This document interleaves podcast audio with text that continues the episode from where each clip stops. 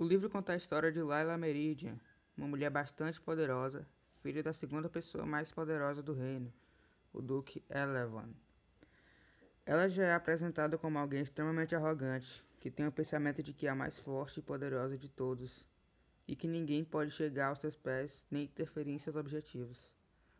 Ela sempre derrotou e deixou todos os pretendentes à beira da morte. Um dia o rei de Ilum, Theoren Meridian, irmão de Elevan, foi visitar o castelo do duque para convidá-lo a ser rei. Nisso ela era pressionada a duelar contra Harnick, que era protegido do rei, para que seu pai se tornasse o novo rei. Caso contrário, ela teria que se casar com Arnick. No fim das contas, a luta teve que ser intervida, pois Arnick saiu do controle e poderia acabar matando alguém.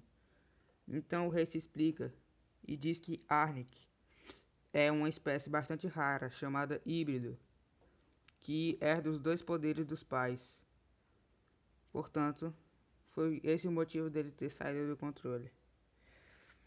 E fala que tem uma doença desconhecida até então pede novamente para Elevan tomar seu lugar como rei até que ele pudesse ser curado.